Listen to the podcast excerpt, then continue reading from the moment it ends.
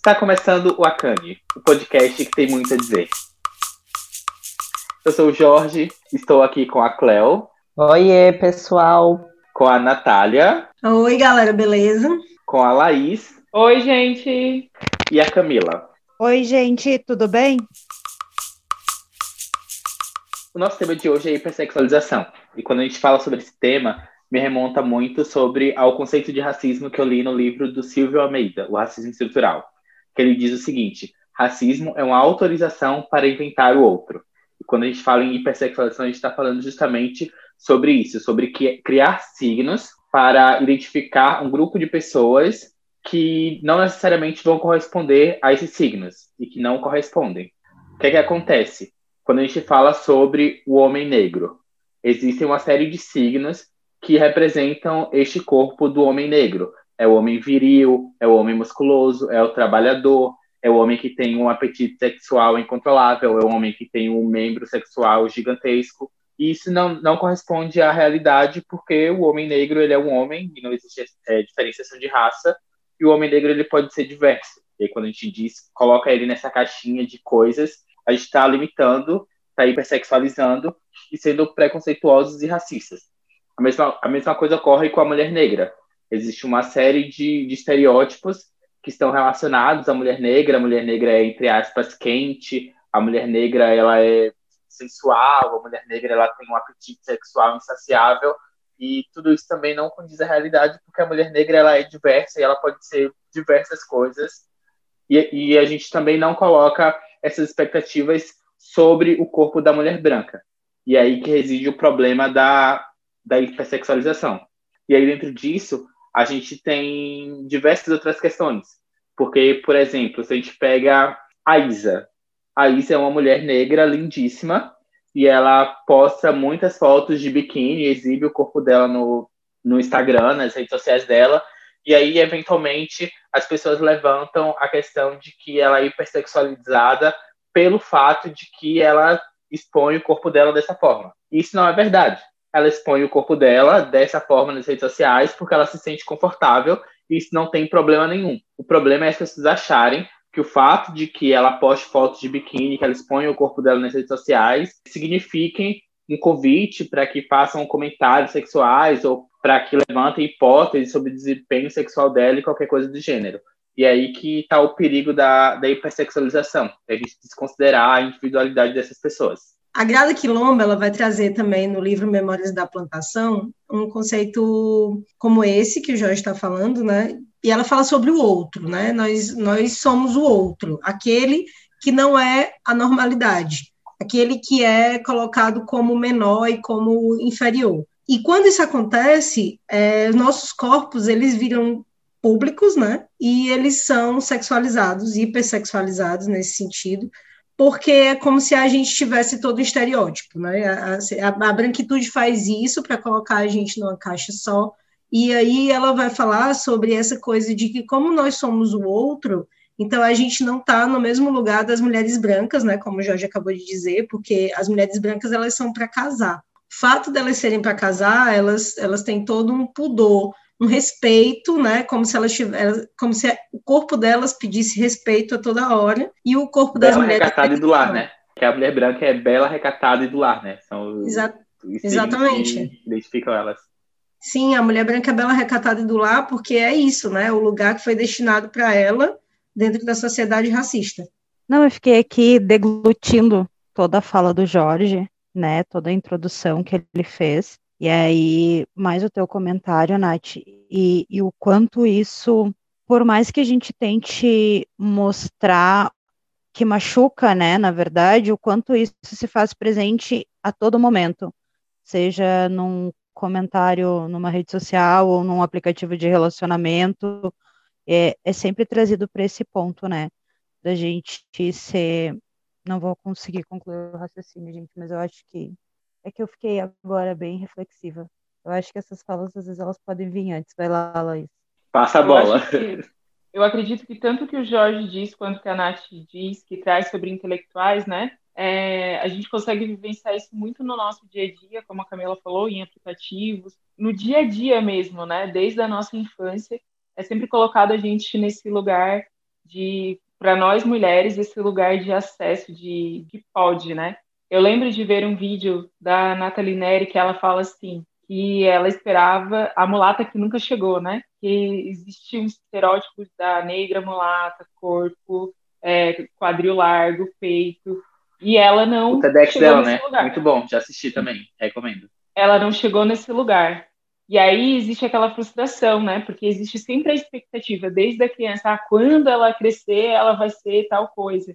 E aí ela não é tal coisa, porque nós, como mulheres, nós, como pessoas, nós somos diversas, corpos diversos. Não existe um único padrão, não existe que todas as mulheres negras são é, mulheres com cinturas finas, quadril largo, peito, enfim. Isso não é um, um, padrão único, né? Até porque esse país ele é gigantérrimo, tem aí diversos corpos. Só que isso é algo que está dentro da nossa sociedade, né? Eu tenho as minhas próprias experiências e são muitas desde a minha infância, quando eu tinha 11 anos que eu ia no centro pagar as contas de casa e eu era abordada por pessoas muito mais velhas do que eu. Eu era uma pessoa que com 9 anos, 9, 10 anos, eu já tinha mais ou menos o corpo que eu tenho hoje, né?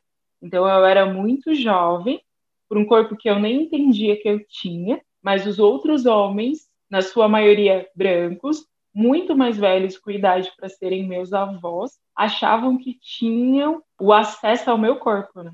Então eu era abordada e eu não sabia como reagir, porque eu era muito jovem, eu era uma criança. E eu fui entendendo ao longo dos anos o quanto ser hipersexualizada mudou muito o meu comportamento. Hoje eu consigo perceber isso. Mas eu chego nos lugares, o meu corpo chega antes de mim. Então o que eu aparento ser chega muito antes de mim. E eu percebi há uns dois anos atrás, não faz muito tempo, que eu sempre falava sobre as coisas que eu sou, para que, ou que eu fiz, para que a impressão do corpo pudesse sumir, para que eu pudesse ser mais do que apenas um corpo.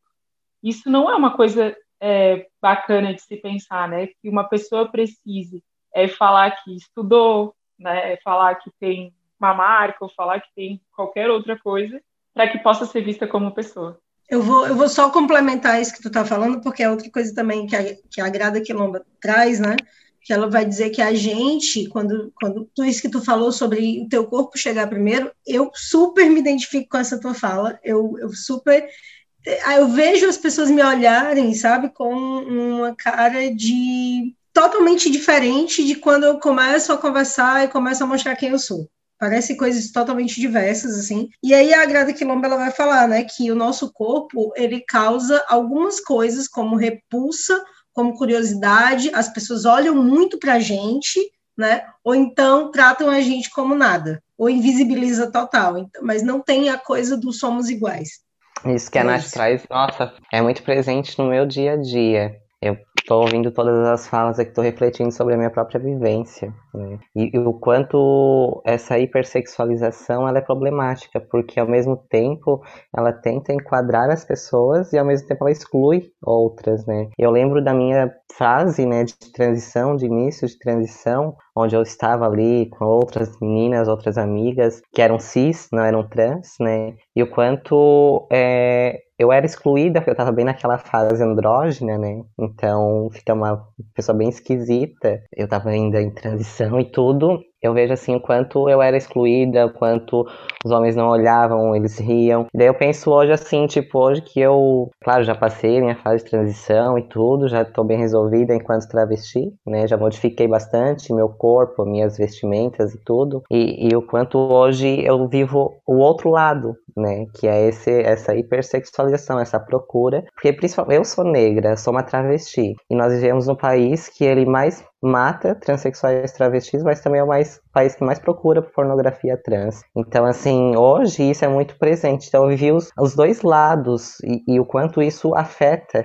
né, o nosso, nosso psicológico mesmo, né, porque isso silencia as nossas subjetividades. Então, apagam quem nós somos, né, as nossas outras capacidades, nossos outros talentos, né, e, e nos colocam apenas nessa caixinha, né, e nos direcionam a nós, né, sempre colocando nessa caixinha, sempre colocando nessa, hoje pelo menos a minha vivência, né, nessa hipersexualização. Então, romper com isso é muito difícil. Eu tava vendo uma fala de duas meninas que eu achei bem interessante quando elas falam assim que É, isso é tão problemático que muitas vezes a gente não sabe nem como se comportar, porque muitas vezes a gente quer utilizar determinada roupa e muitas vezes a gente fica com um receio de usar aquela roupa para não desenvolver aí uma situação complicada muitas vezes. Então, isso ele acaba sendo muito problemático porque ele silencia subjetividades e ao mesmo tempo ele nos proíbe, nos delimita, né, é, é, de podermos aí estar muitas vezes vivendo coisas que nós queremos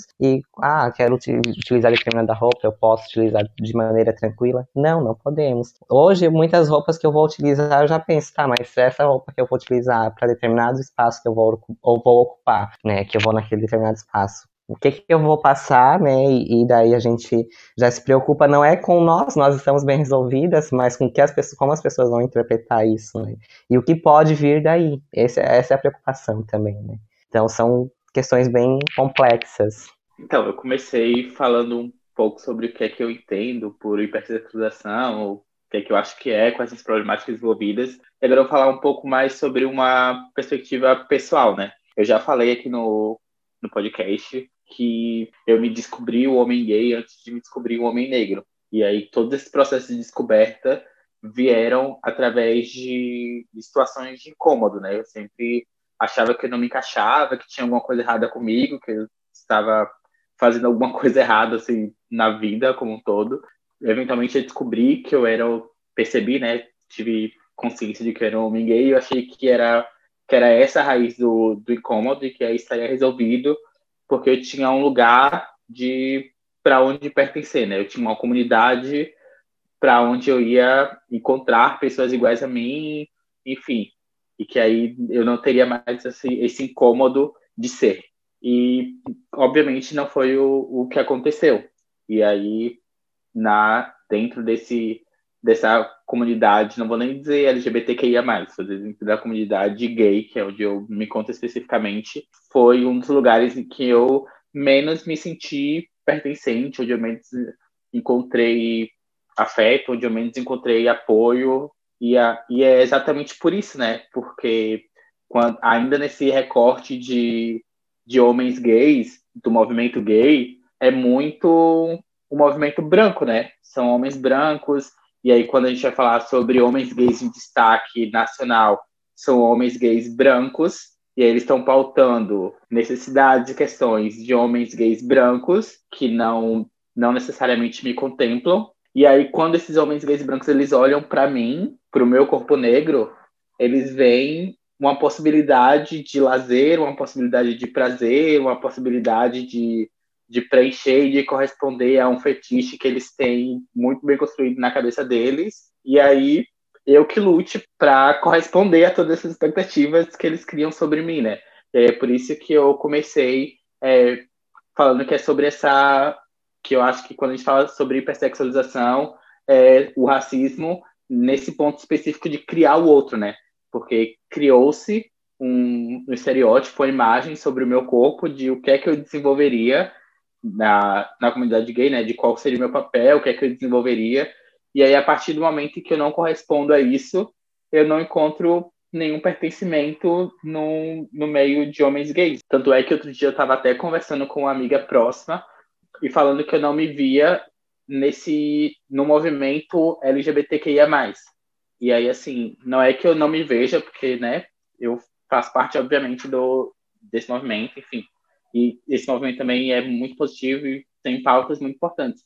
Mas é que, assim, enquanto eu não ver esse movimento LGBTQIA+, pautando necessidades específicas, e aí, assim, pautando as minhas necessidades enquanto homem negro, pautando as necessidades de mulheres trans e travestis, pautando necessidades de bissexuais, de pansexuais.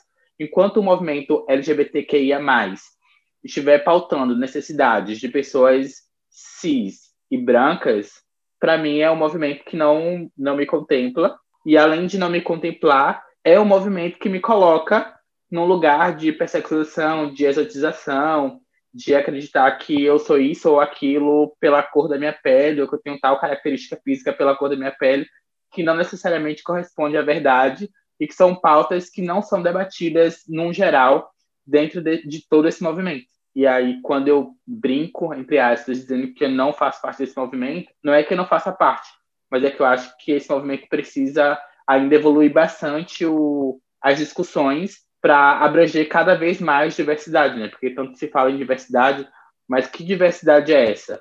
Quais são os corpos que essa diversidade abrange? Quais são os debates que essa diversidade levanta?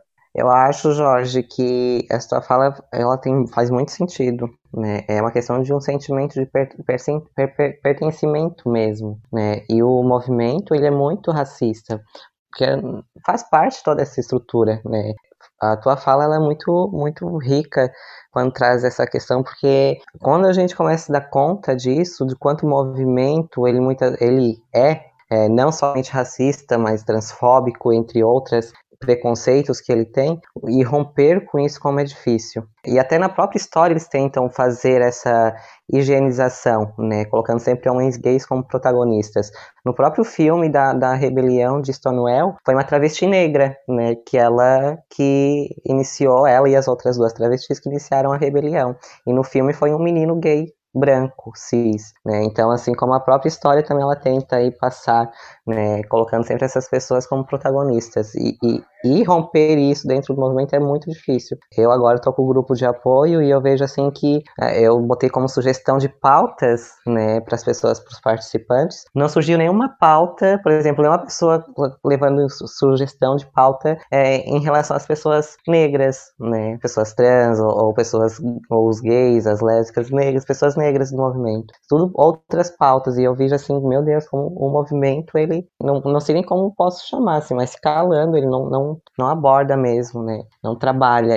E isso é muito problemático, né? Porque a gente acaba excluindo outras pessoas do nosso movimento. Por exemplo, tu, né? Que é uma pessoa incrível, é inteligentíssimo e outras aí várias é, talentos que tu tens e, e, não se sentir pertencente a essa comunidade porque essa comunidade ela é excludente mesmo isso é muito problemático é, eu fico pensando assim né como mudar toda essa questão porque ela é secular, né? A gente vem de uma história que desumanizou, né? Da onde os brancos desumanizaram os nossos corpos desde sempre, onde nós fomos, né? Os nossos ancestrais eram tidos muitas vezes em jaulas para exposição e para N outras coisas e experimentos. E é óbvio, a, hiper, a hipersexualização é um dos braços de toda essa desumanização.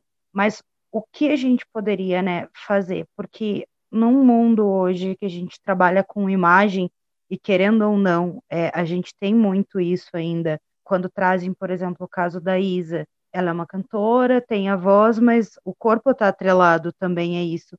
O quanto a gente precisaria ou como a gente poderia fazer para que, que isso não se tornasse tão presente ou tão agressivo nas nossas vidas, né? Porque quando a Laís fala dela na infância ali, e ela traz o relato dela, é onde eu fico realmente pensando o quanto isso já me atravessou.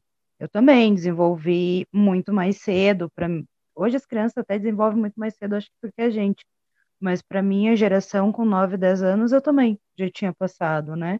Hoje no digital, isso vai ser cada vez mais acelerado, essa exposição. E como. Não, acho que não é nem não deixar que isso aconteça, mas é amenizar o impacto disso, né? Dessa desumanização. Eu também já pensei muito nisso, sabe, Camila, que tu está colocando sobre como é, a Cléo também trouxe um pouco disso, né? Quando ela fala como a gente deve se vestir, se comportar para que a gente consiga manter os nossos corpos o mais intacto possível. É, Laís também falou sobre isso, né? Eu acho que é uma, um, um pensamento que passa na cabeça de todas as pessoas negras, assim, de uma forma geral, né? Porque tem todo um estereótipo da nossa imagem que é colocado para a gente, então tem uma coisa que rapidinho eu cheguei à conclusão, né? Só para poder exemplificar o que vocês estavam trazendo. Quando eu era adolescente, eu queria muito surfar. Eu queria ser surfista, e aí eu achava aquele estilo surfista muito legal, short, chinela, camiseta e tal. Só que muito rápido eu entendi que eu não podia me vestir daquele jeito. Muito rápido eu entendi que o meu corpo de shortinho, jeans, chinela e camiseta no shopping não era a mesma coisa de uma menina adolescente de 15 anos, branca, com o seu cabelo alourado do sol, né, andar de shortinho, chinela e, e camiseta regata. Então, assim, o meu corpo, ele não era visto como aceitável dentro daquela naquele estilo. Então, assim, existem estilos que a gente quer vestir ou que a gente quer passar, né, e quer ter, que a gente não foi encaixado naqueles lugares, porque se, se nós, como adolescentes negras, a gente anda de shortinho, a gente está mal vestida, né? A gente está favelada, a gente está com cara de favelado. Já é assim, de cara. E, e, e esse estereótipo de favelada já deixa Ou a tá gente convidando, né? É, e deixa a gente num lugar É, perigoso. eu fiquei pensando nisso, do tá convidando. Nossa, mas estava com esses shorts. Eu fiquei pensando justamente nisso. Exato, a gente já entra no perigo total, né? Muito cedo. E assim, uma outra questão também que aconteceu, eu não, eu já fui uma menina que desenvolvi muito depois. Eu sempre fui muito, muito magra, e quando eu desenvolvi já estava um pouco mais velha. Eu só menstruei com 14 anos, então assim, eu com 12 anos eu ainda era uma pirralha magrinha. Mas eu lembro que com mais ou menos essa idade, é, a gente, eu estava no supermercado com uma amiga branca, da, mais ou menos da minha idade, e ela começou a conversar com um menino um pouco mais velho do que a gente, e ela estava tipo naquela paquera com ele e tal. Era ela com ele, não tinha nada a ver comigo, mas assim, num dado momento, no meio da conversa, numa conversa em grupo, e num dado momento no meio da conversa, o cara olhou para mim e falou o seguinte: Olha, tu é uma menina só para o sexo, e a, a tua amiga é uma menina para namorar. E eu não entendi. Tipo, eu com 12 anos, eu não entendi o que ele estava querendo dizer com aquilo. Então, eu fiquei pensando, mas ele nem conversou comigo, tipo, a gente não conversou, a gente não teve contatos, né? O nosso contato tinha sido ali de uma hora, uma hora e meia, e num lugar totalmente aleatório.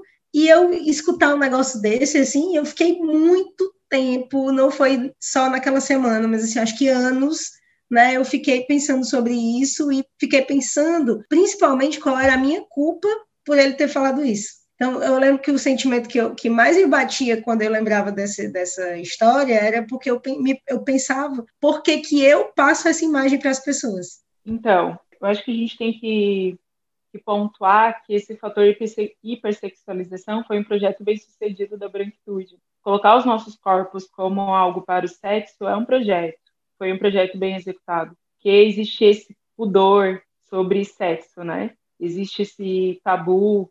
E aí a gente tem consciência, nós aqui temos consciência que a miscigenação que, que há no Brasil, em diversos países onde houver escravidão, eles aconteceram através de estupro, né? Estupro dessas mulheres negras. E aí, para essa justificativa de estupro, vem essa falácia, essa mentira de que as mulheres negras são mais fogosas, mais desejada, não, não é desejada a palavra, mas que elas sentem mais vontade de sexo. E isso é, vem é, tem sido passado há séculos, né?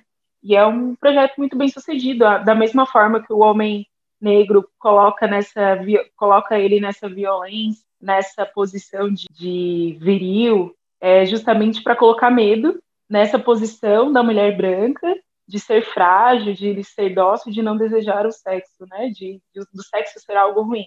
E é muito interessante porque eu sempre digo, né? Porque eu sou abordada pessoalmente, fora o meu momento de criança, eu não lembro de outros momentos da abordada assim de alguma forma muito mais intensa. Eu lembro de alguns relatos e eu vou falar alguns aqui, depois cai para a reflexão de vocês.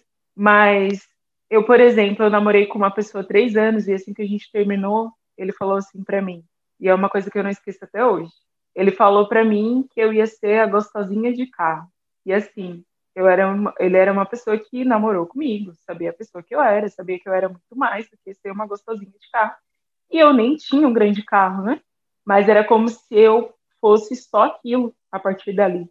E outras situações que aconteceram é, e que eu acho importante é, ressaltar é que não são só pessoas brancas que fazem isso. Meu ex-namorado era uma pessoa negra e outras pessoas negras já fizeram isso comigo, de hipersexualizar o meu corpo, porque existe uma estrutura que faz isso. Então essa ilusão de que a mulher negra é mais fogosa é uma estrutura montada, né? Então eu já ouvi em aplicativos durante muito tempo e aí depois eu comecei a reagir, né?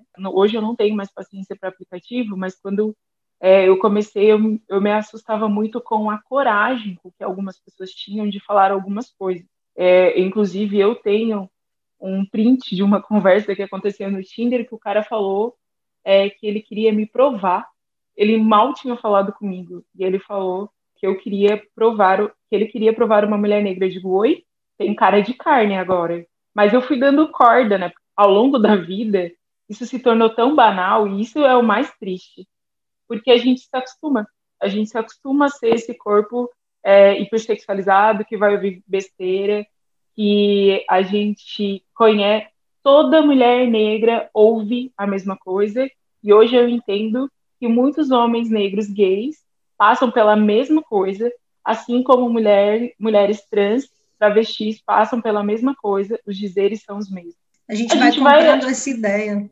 Eu acho que a gente não vai nem comprando, a gente vai normalizando, o que é mais triste. Né? A gente vai normalizando algo que não era para ser normal. A gente vai dizendo, ah, era pra, é, é assim mesmo, né? E esse cara ele foi muito profundo assim. E ele foi dizendo as coisas e eu ironizando, e ele não era uma pessoa muito inteligente, ele não foi entendendo as minhas, as minhas ironias. Então eu dizia. E aí eu perguntei, mas por quê? Ah, porque eu nunca provei, mas que, que você espera diferente? Ai, não sei, diz que é, são mais fogosas.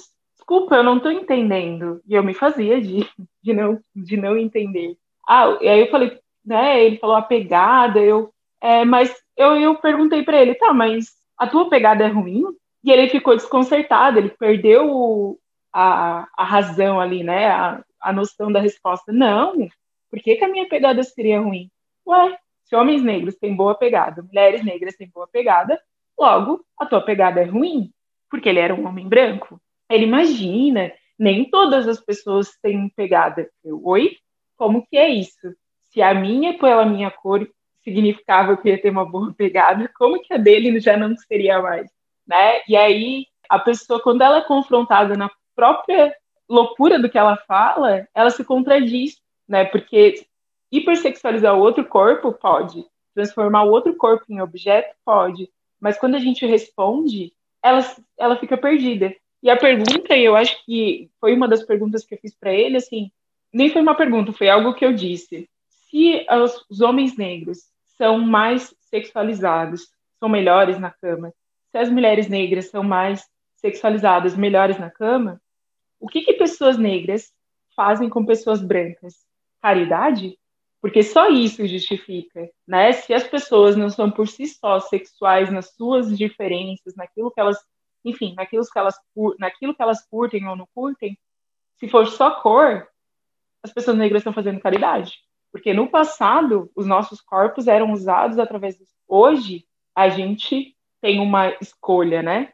Posso colocar aqui entre aspas, porque existem situações e situações. E é isso. Joguei para, para vocês. Então, é, eu queria retomar, tipo assim, a fala da Camila, ela é muito direta, assim, tipo, no que eu acredito que é o foco do, do tema, sabe? Que quando a gente fala em hipersexualização, a gente está falando em violência. E é importante a gente ter isso em mente, que é violência. E aí, assim, se a gente faz uma retrospectiva, quando a gente fala em hipersexualização, a gente está falando em construção da, da nossa sexualidade, do nosso contato com o, com o que é sexo, ou o que a gente acredita que é. E tudo isso é um processo muito problemático, porque a gente cresce é, sendo colocado nesse lugar, né? E aí a gente tem aqui relatos, a, a Laís trouxe, a Natália trouxe, de serem muito novas e já serem colocadas nesse lugar de, de sexualidade, de desejo sexual, muito antes até de entender o que é que é isso, ou o que é que significa, ou como que se faz, enfim. E aí é importante a gente ter, ter isso em mente, assim, que é, é um processo extremamente violento de todos os lados, assim. E aí se a gente vai, por exemplo, para pornografia, é onde tem esse respaldo de que esse corpo negro ele está lá para servir. E aí seja a mulher negra que vai fazer de um tudo, de todas as formas possíveis, seja a travesti que vai estar tá lá para também servir, né, a um corpo que está ali para ser usado e só, seja o homem negro também na pornografia, o homem gay na pornografia que vai estar tá ali também, né, para ser o ativo, para ser o másculo, para ser todas essas questões. O próprio homem negro hétero também, nesse contexto, que vai ser também essa mesma coisa, desse homem másculo, desse homem que faz e acontece. E aí, tudo isso, assim, quantas pessoas negras que crescem tendo aquilo ali como exemplo, e aí vendo aquilo ali e achando que aquilo é o correto, que aquele é o lugar. E aí, assim, a gente tem dois grandíssimos problemas. Tanto a pessoa que cresce, a pessoa negra que cresce é, acreditando que aquele é o seu lugar e que aí essa pessoa tem que, que corresponder a todas aquelas imagens, a todas aquelas expectativas que estão sendo apresentadas ali, tanto a pessoa negra que assiste aquilo ali e não se reconhece naquele papel. E aí não tem também nenhum outro referencial. Essa pessoa vai se entender num lugar de, de erro, num lugar que está fazendo alguma coisa errada, porque, né? Se a única referência que aquela pessoa tem é ou a pornografia, que é um problema também, um problema grandíssimo, e a gente pode falar sobre isso no outro episódio, mas ou a pornografia, e aí que tem todas essas imagens problemáticas, ou essa experiência de vida em que é colocada constantemente nesse lugar que é também o que sendo reproduzido na sociedade. E aí, assim, qual o lugar desse corpo negro? E aí, qual é a pergunta? A pergunta que eu faço é, por que que esse corpo negro é colocado nesse lugar? E aí, por que, que o corpo branco não é? E é exatamente por essa questão de significados, né? De que o corpo branco é que a sociedade espera de que né, o homem branco, que pode ser sexualmente o que ele quiser, e aí diversas representações, e a mulher branca, que vai ser bela recatada do lar, e que aí esses dois vão se unir, vão constituir uma família, vão ter filhos, etc, etc. E aí é isso. E aí o corpo negro está é, reservado para esse lugar do, do sexo e da, das peripécias sexuais e dos grandes desempenhos e é, e é isso que representa todo este grupo gigantesco de 54 a 56% da população brasileira que são pretos e pardos. Não, estava aqui ouvindo todas as falas, né? É, bom, parar para falar de rede social mesmo, o que eu escuto, o que eu leio em rede social, essas de relacionamento que eu já tive, gente. Olha, e aquilo que ela traz, né? A gente muitas vezes normatiza, é algo que não é, que a gente tem que problematizar, né? Mas o quanto isso é, é, é tão cansativo também, é, falando diariamente, de vivência diária, é o quanto isso é exaustivo, porque qualquer pessoa que você vai conversar, que você espera que tenha uma conversa diferente, a pessoa já vem com todo aquele, né, toda aquela atmosfera já construída sobre você. E o quanto isso é, é cansativo. Então, muitas vezes assim, ó, hoje, né, muitas vezes eu discuto, eu brigo, muitas vezes eu ignoro, tipo, ah, vou pegar, não vou responder, simplesmente, que não, muitas vezes não vale o meu cansaço, né, o estresse. Então, e, e, o quanto isso é, afeta, porque eu acho que, e com a Laís, principalmente, eu acho que nós já conversamos diversas vezes essa questão de, de relacionamento. É, estávamos conversando, inclusive, no final de semana também, eu, Laís, Jorge, mais uma outra amiga nossa, a questão ali de, de se ver no relacionamento, de se ver com uma pessoa, porque isso, isso influencia até na questão de a gente escolher, né, muitas vezes, um parceiro. A gente cria, começa a criar barreiras para nós mesmas por conta de tudo tudo isso que, que vai nos afetando, todas essas violências que vão nos afetando, né? E eu até estava lembrando é, de uma coisa que a Laís trouxe quando nós estávamos conversando que daí ela estava falando que ah, é, muitas das experiências que eu tinha ela nunca tinha vivido ainda e eu estava pensando meu Deus quanto é forte isso e quanto é, tipo é aquela questão que a gente trouxe, né, de se enquadrar no padrão que eu trouxe antes, quanto isso é problemático, quanto isso afeta também, porque eu não me enquadrava, daí depois que eu passei a, a, a ser vista com esses olhos hipersexu... É, com essa hipersexualização, né, eu comecei a me distanciar da possibilidade de me ver no relacionamento cada vez mais eu me distancio dessa possibilidade, não vejo mais um, como um projeto, né? E o quanto isso antes eu via como um projeto, eu tinha toda uma atmosfera que eu pretendia, que eu queria, e quanto isso foi se frustrando no decorrer dessas vivências, né, é, e principalmente dessas violências, que é a hipersexualização, principalmente do corpo da travesti negra, né, é, porque se a, a, mulher negra é o outro do outro, é o outro, é o outro, a, a travesti negra é o outro do outro do outro, né, vamos colocar assim, então o quanto isso afetou e hoje me afeta ainda na questão, por exemplo, de querer desenvolver um relacionamento, querer conhecer uma pessoa e ah, né? Porque a gente, eu já tô tão acostumada com todas essas violências e é tão frequente que a gente acaba bem, ficando meio que sem esperança, assim, de encontrar. Claro que a gente não pode generalizar, né? Mas uh, infelizmente a gente sabe que essas estruturas que, que é racismo, machismo, são muito fortes. Né? Então, isso é muito problemático. É, eu acho que a gente, nós somos as pessoas que não merecemos ser cortejadas, né? Uma coisa que eu acho é. que eu é. percebi muito cedo na, na adolescência era isso, né? Como os homens chegavam para as minhas amigas brancas e como eles chegavam em mim, né?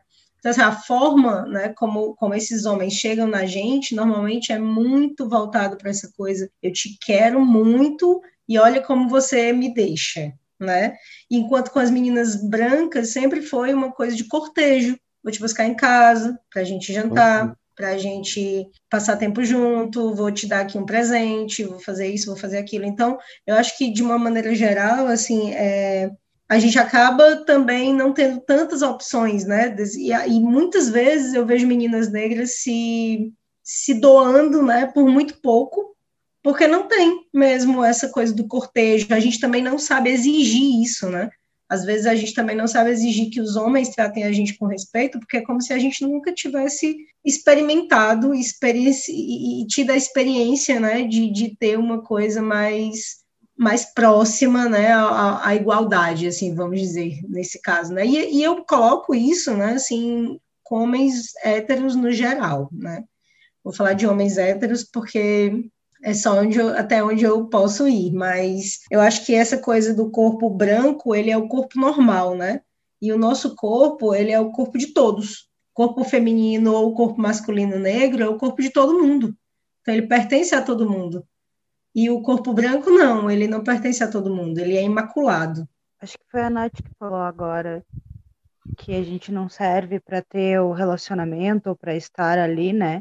Uma das coisas que me chama, e eu acho que hoje eu tô com muitos questionamentos, assim, cada fala me traz um questionamento. Mas é o quanto me vem a, a questão de quantas mães pretas a gente tem mães solos, que é essa questão talvez cruze um pouco com a hipersexualização dos nossos corpos, né? Porque a gente está ali realmente só para ser usado, né? Talvez seja essa palavra. O que a Nath traz dessa questão é, da gente não ser cortejada, da gente desse papel não ser nosso e a gente normaliza isso, é muito louco. É muito, muito, muito louco. Porque essa é uma conversa que eu tenho com todas as mulheres negras que eu conheço. Que não é esse lugar de ser cortejada no público, de não ser levada para sair, de não ser vista, né, no público. É o de ser convidada sempre para ir na casa, sempre para ir no ambiente onde outras pessoas não irão ver. Tem esse esse lugar e a gente normaliza isso porque a maioria das nossas experiências são assim e quando elas não são assim a gente estranha. Né? Acho importante colocar isso porque a gente também estranha é como Isso. se a gente. Muito. A gente estranha muito. Desculpa. Muito, muito, muito, gente. Muito. Eu falei isso antes de ontem ainda, com o meu primo aqui, com o gatinho aqui, que tava. Gente, muito forte isso que ela traz. E faz um parênteses ainda nisso tudo, Laís. A gente estranha e muitas vezes bota para correr, porque não é a nossa realidade. A gente se assusta é isso. muito. Isso, isso eu também quero ressaltar. É Acho. A gente está tão acostumada a ser violentada de uma forma não tão. Porque a gente, muitas vezes a gente entende a, violência como algo só físico, né? Mas essa violência psicológica constante que a gente sofre das nossas relações faz a gente minar relações que não são tóxicas. Por isso que eu é, falei sobre normalizar, sabe? Como se a gente. É. Se, normal... Por isso que eu falei isso naquela hora, né? Que a gente meio que bota isso no costume. É como se, quando o cara. A, a forma da gente entender que o homem né, que todo mundo se relaciona com homens, né, a forma da gente entender que os homens nos querem é muito mais pelo, pela expectativa do, do corpo, né, do que pela expectativa do amor, assim, pela expectativa do, do romance, vamos botar assim, né, vamos botar essa palavra romance. Então, é muito mais assim, olha como você me deixa. Eu acho que a frase principal que a gente escuta é assim, olha como tu me deixa. Isso no físico, né? Mas nunca no tipo, ah, eu fiquei pensando em ti o dia todo e aí eu queria te levar para sair e tal. É raro quando é assim. Nossa, isso que a Nath trouxe, daí eu tinha perdido o fio da meada dela, isso trouxe também. Falando isso antes de ontem, assim, não tem, com esse, amigo, com esse gatinho que eu tô ficando. Que daí, quando foi a primeira vez, assim, que ele me tratou super bem, eu já estranhei desde o do princípio. E, e depois, assim, tipo, do rolê, que foi me deixar em casa e tudo, tipo, mandando mensagem, preocupado, e no outro dia, de bom dia, e eu, a gente vai estranhando tudo isso, tipo, tá, o que, que esse cara tá fazendo? Tipo assim, a gente. Eu estranho muito, assim, então é, é, muito complexo isso, gente. E isso faz pouco tempo. Agora vamos parar pra pensar, já tem quase 30 anos. E é, mas isso é muito normal, né? Que depois, um outro dia, a gente vem e vai falar sobre a solidão desses corpos negros, né? Eu acredito que essa é uma pauta que vai existir, porque soma tudo isso, né? Soma, soma como a gente enxerga o amor, hipersexualização dos nossos corpos, a partir do momento que a gente é visto sempre como aquele corpo que é só desejado só para o sexo e não para o casamento, é, a gente vai se sujeitando a algumas coisas. Tenho mais uma, uma experiência para relatar. Eu estava ficando com uma pessoa e eu fiquei essa, com essa pessoa não tanto tempo, mas a gente não tinha nada sério e tudo bem. Mas a gente conversava todo dia, todo dia. E a gente ficou um final de semana Alguns dias depois, ele levou a namorada para a família conhecer. E não era eu. Era a mulher padrão. E foi muito. Foi a primeira vez que eu entendi o quanto raça pesava sobre a minha vida, sobre as minhas relações de afeto. E aí eu fiz toda uma retrospectiva de tudo que já tinha acontecido antes e fui entendendo isso que eu falei anteriormente, né? Que era de, de eu não ser convidada para os, os rolês na presença de todos, né? E não quero dizer que não estou querendo me achar, mas eu sou uma pessoa muito legal, muito incrível e ainda assim. Eu diria perfeita. Eu... Exagerado, mas e ainda assim eu passo por todas essas coisas, né? E a desculpa desse cara foi: eu não tive coragem para te contar, só porque eu servia para o sexo e eu não servia para ser apresentada para a família. E eu não servia nem para saber quatro dias antes dele levar essa namorada para a família conhecer.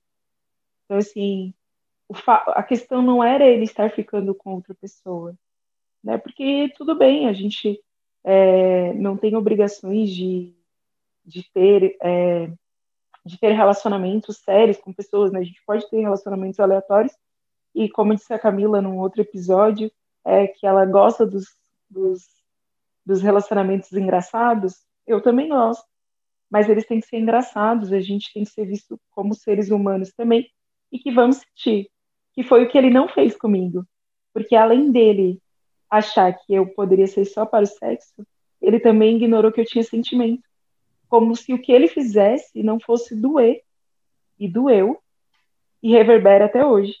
Né? Porque... Responsabilidade afetiva não é pra gente, é como se fosse assim, né? Como se ninguém precisasse Era... dizer nada para a gente ser sincero em nada, porque a gente não, a gente já sabe qual é o nosso lugar, e o nosso lugar não é o do afeto. Então, por que, que a gente vai se incomodar, né?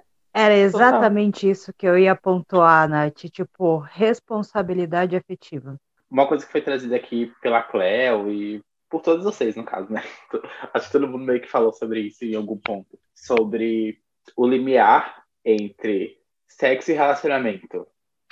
E aí, sobre possibilidades que pra gente muitas vezes são coisas muito distintas. E aí eu fico me questionando o porquê disso, assim, sabe?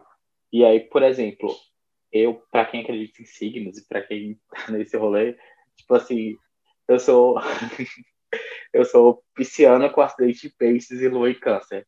Então eu sou uma pessoa eu sou uma pessoa dada ao relacionamento. Ai, meu Deus, como tu é sofredor! Exato. É peixes isso. com ascendente em peixes só, não, só perde para mim que tem um ascendente em câncer. Vamos combinar. Mas câncer também mas, sofre. Mas é isso lua em câncer. Canceriano, sofre de amor. Pisciano, apaixonado, meu Deus. Duas vezes. Mas, enfim, e aí, tipo assim, qual é o meu ponto? De que, tipo, o relacionamento ele não é uma possibilidade para mim, muitas vezes, ainda que eu queira. E aí, tipo assim, eu sou sempre a pessoa legal, o engraçado, o, o descolado, que, nossa, adorei ficar com você, e nossa, o que a gente teve foi muito legal, mas não é isso que eu quero, e aí não é isso que eu procuro, e aí, enfim, não sou pronto para o relacionamento com você hoje, e aí daqui dois dias eu tô pronto para o relacionamento com uma pessoa branca, e aí é esse o rolê, assim, sabe? Eu acho que, assim, hipersexualização é... O que que é, o que que é quatro cabecinhas balançando na fala do Jorge? Todo mundo concordando, porque porque todas nós já passamos por esse rolê de não estou preparado para um relacionamento e dias depois, opa, estou no relacionamento. Mas não é com você. Não estou prepara preparado para um relacionamento com você, né? E aí a gente. Ai, Nossa, gente, eu preciso dizer que, eu, preciso dizer que eu, vi essa, eu vi essa exata frase outro dia. Mas, enfim, não é esse rolê que eu tô aqui para contar. É que, enfim, que no geral, tipo, não, não um caso específico, mas que no geral, tipo assim, é isso que, que resta pra gente, assim, sabe? Eu não tô pronto pro relacionamento com você, porque a minha visão de relacionamento é com uma pessoa branca. E aí, tipo assim, esse é o puro fruto da, da hipersexualização, né? É o que coloca cada pessoa no seu lugar. E aí a pessoa branca é a possibilidade de relacionamento. E aí a gente tá aqui e a gente assiste nossos amigos brancos é, engatando em relacionamentos de uma forma muito fluida, muito simples. E aí, tipo assim, ah, eu conheci tal pessoa em tal lugar, e aí a gente ficou, e aí a gente conversou durante um período curto, e aí a gente tá no relacionamento e tá ótimo, e aí tem foto na rede social, e tem apresentar para os amigos, esse rolê. E aí pra gente nunca é assim, né? Pra gente primeiro tem que começar com um rolê sexual, e aí ficar naquilo, até o momento que a pessoa vai chegar e dizer, ah, não, não é isso que eu queria, gosto de você, você é muito legal, mas, enfim. E aí, tipo assim. E pior, por que, que você se apaixonou por mim? Você sabia que era Nossa. só isso? Não, sim, e aí a gente passa por completos loucos, né? Porque a gente criou uma coisa na nossa cabeça, a gente viveu uma, viveu uma fantasia da nossa cabeça que nunca existiu, ninguém nunca correspondeu, ninguém nunca, né, esteve ali envolvido, ainda que fosse escondido, ainda que fosse só, né, entre as duas pessoas. Exato. E aí depois e aí depois, nossa, e, aí, e, ainda tem isso, né? E aí depois ainda coloca a gente nesse lugar de tipo assim, ah, por que, que você tá cobrando? Porque não era isso a promessa. Enfim, e aí assim, são tantas vertentes quando a gente fala em, em hipersexualização, né? Tantas e tantas. Gente, eu vou precisar falar isso aqui.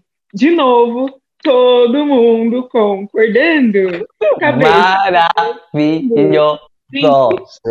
Porque isso é para todos nós, né? Tipo assim, ó, ó, estamos em lugares diferentes nesse exato momento, em cidades diferentes, estados diferentes, e a realidade é a mesma. Somos discurso, pessoas diferentes é, demais. Mesmo. De áreas diferentes, somos muito diferentes. Eu diria que somos de signos e ascendentes completamente diferentes aqui e todos passaram por isso. Gente, às vezes quando eu lembro, desde quando eu lembro das migalhas que eu já recebi, que eu aceitava, gente, eu às vezes tenho vontade de morrer assim umas 10 vezes, 10, morrer 10 vezes. Como isso? Eu tô bem assim, aqui, ó. Eu tô bem assim, aqui, ó. Eu aceitava. É, é que é, é, louco, né? A, a fala do Jorge me fez parar agora e ficar pensando assim. Eu sempre soube que eu passei os degraus da dignidade em alguns lugares, assim, da minha vida. Mas nesse, realmente, assim, ó, eu fui muito fundo na, na dignidade, ela foi muito para baixo. A, a fala do Jorge, a gente, e todo mundo aqui concordando e tudo, e eu fiquei pensando, disse, e agora quando a Cléo falou assim, quantas migalhas a gente já se sujeitou, né, nesses tudo é relacionamento, né? Mas nesses relacionamentos bem pantufas mesmo, né? Que só serve para dentro de casa, né? Porque na rua as pessoas não conseguem externar, né? Não pode levar para rua. É, é, absurdo, é absurdo pensar.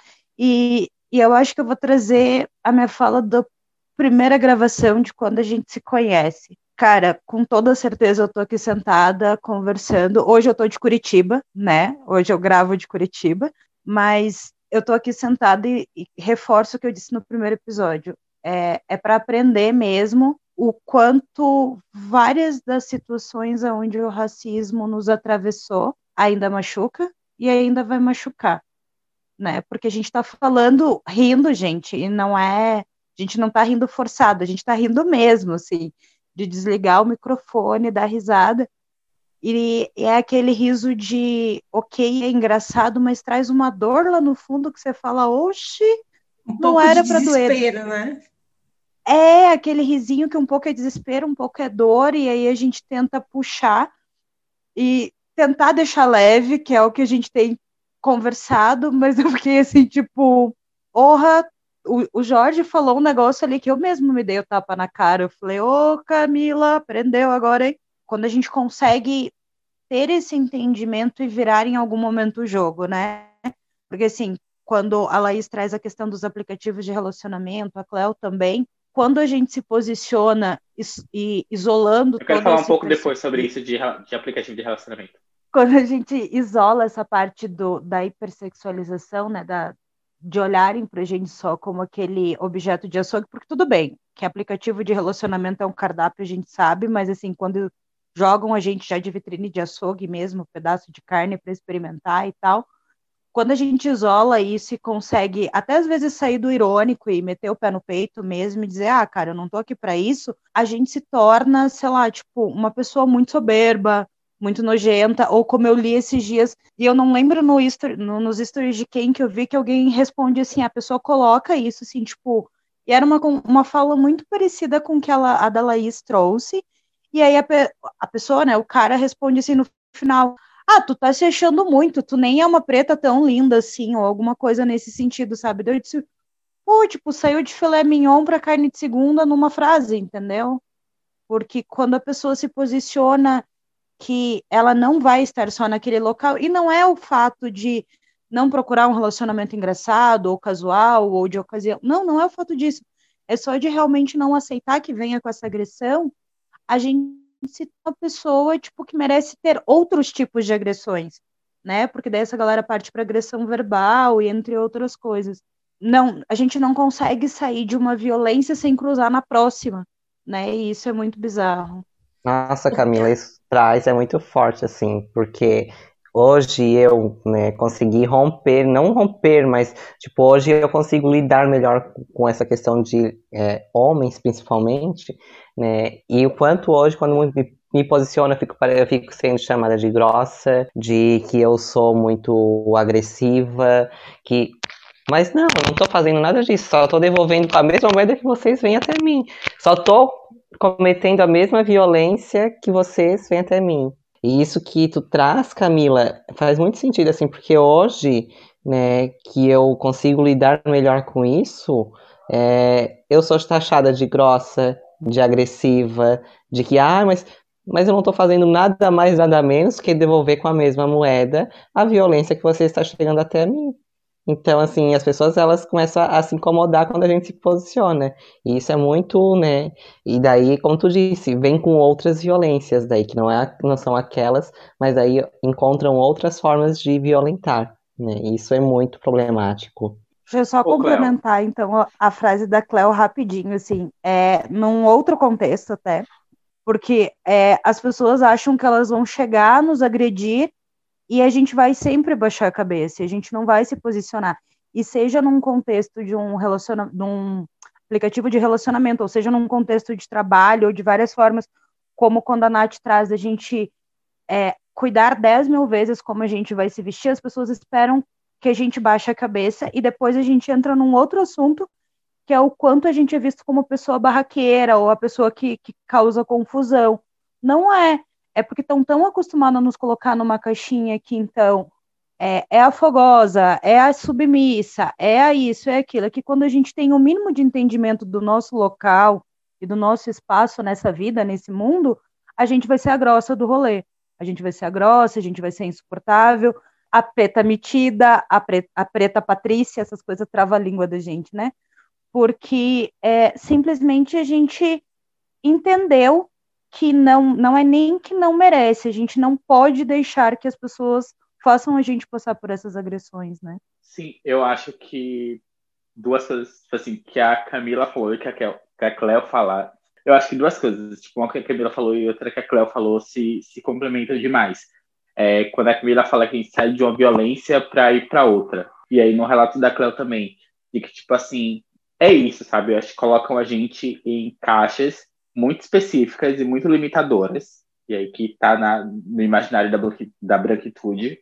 E aí, se você não é uma coisa, necessariamente você é outra. E aí, se você está naquela caixa de ser hipersexualizado e de ser um objeto sexual, e aí a pessoa já chega para você te tratando daquela forma, e aí você responde à altura, você sai daquela caixa de objeto sexual e vai para a caixa da negra barraqueira e, né, problemática e que porque tipo assim, é o que o, o imaginário deles permite permite que eles é, compreendam, sabe? Eles não conseguem refletir sobre, nossa, tipo, a minha aproximação foi violenta, a minha aproximação foi desumanizada, eu tratei essa pessoa, essa mulher, como um pedaço de carne, e aí ela, ela tem a individualidade dela, e a partir disso ela se sentiu ofendida enquanto pessoa e revidou. Não, tipo assim, para ele, se você não não correspondeu ao meu estímulo é, sexualizador,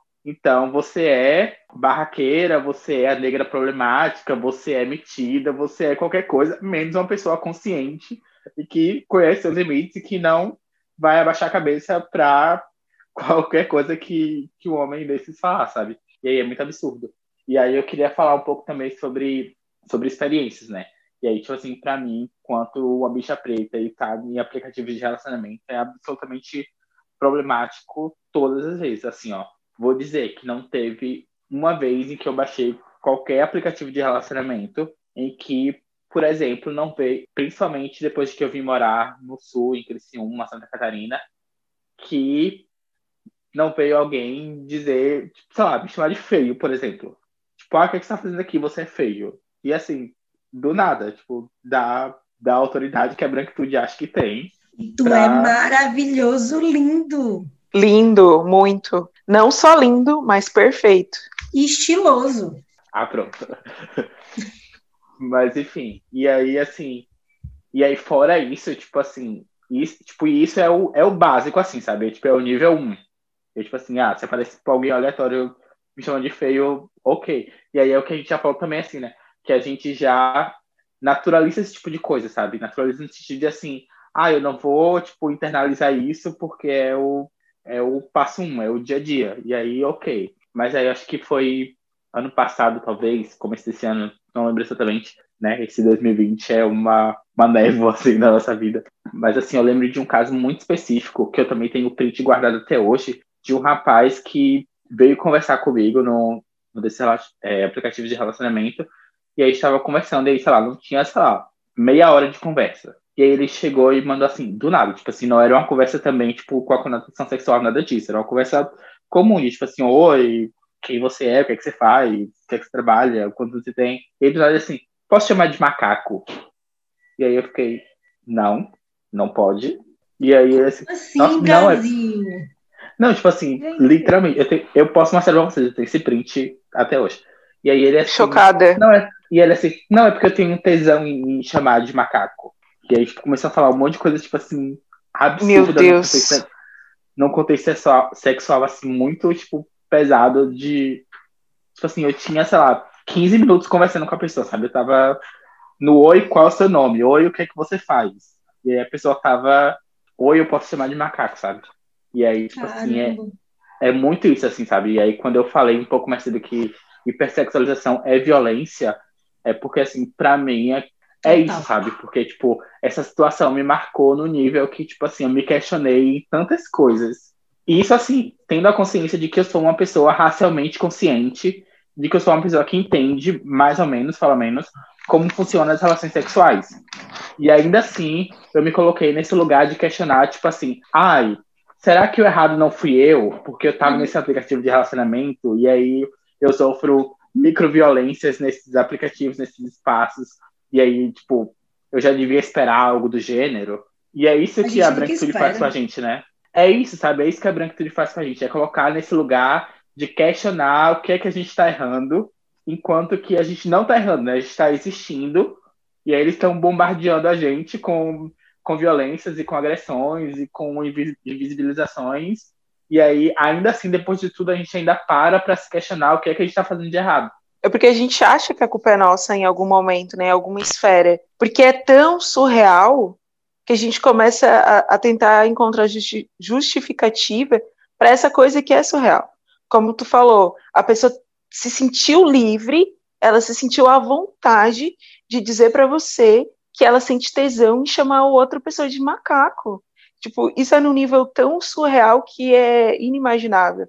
Ah, da mesma forma que eu mandei o print, que eu postei o print das redes sociais e várias pessoas, algumas pessoas vieram e falaram que coisas semelhantes já aconteceram e pessoas ficaram extremamente chocadas de uma pessoa dizer com dizer essas palavras quero nunca provei literalmente me colocando como um pedaço de carne de comida, um objeto único exclusivamente para satisfazer o prazer dele, né? E aí o cara tá numa conversa contigo e, e é muito louco, né? Porque para mim, no meu entendimento, sexo, duas pessoas têm que ter prazer, não uma só.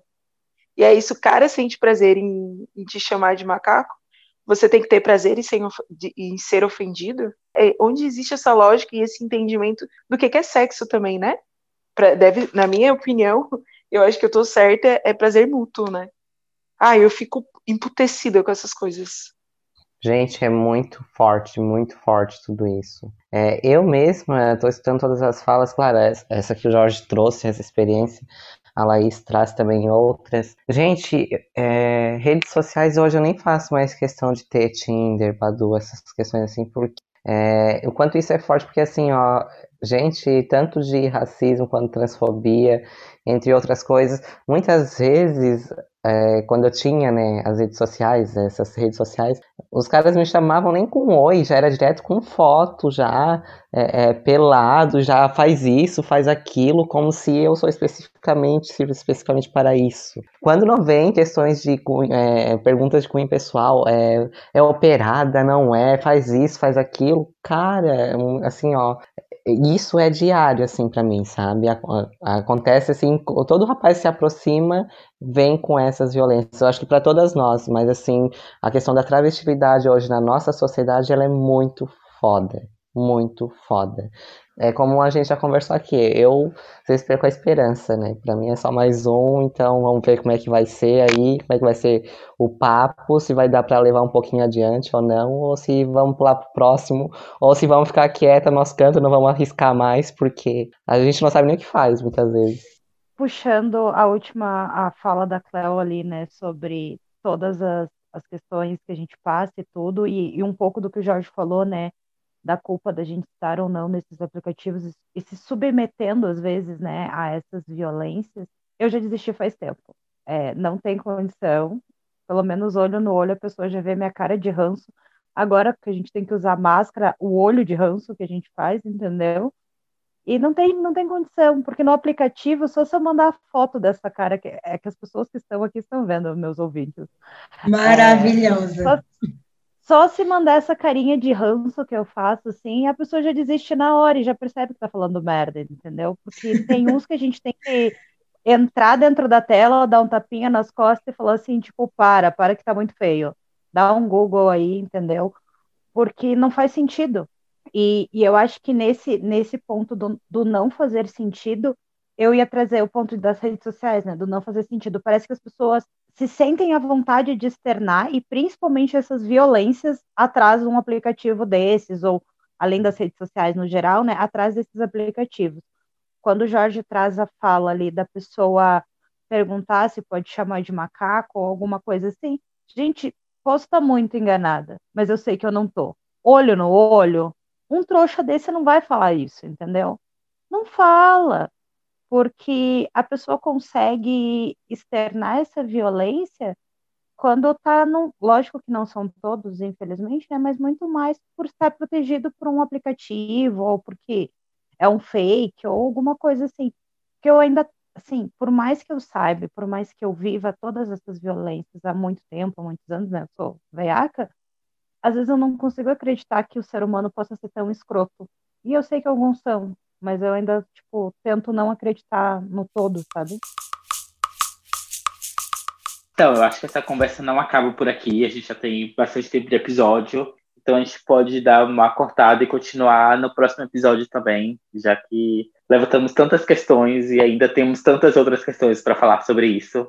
Então, ficamos por aqui. Um beijo a todos, todas e todos.